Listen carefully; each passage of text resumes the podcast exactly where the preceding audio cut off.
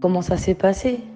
Bon, en fait, euh, bah, j'étais une jeune joueuse du quartier qui joue au foot avec les garçons pour s'amuser. Ensuite, euh, il y a des grandes à nous qui nous ont proposé de venir jouer au foot euh, à l'USFRI. Nous, on s'est dit pourquoi pas? Moi, je me suis dit pourquoi pas? J'avais à peu près 13 ans.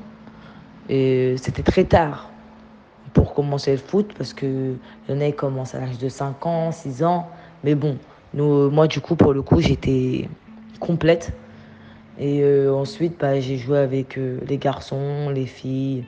Et après, j'ai gravé les échelons. Je suis allé au HAC. Ensuite, je suis allé à Quévillon en métropole. Et aujourd'hui, je suis au RC Lens.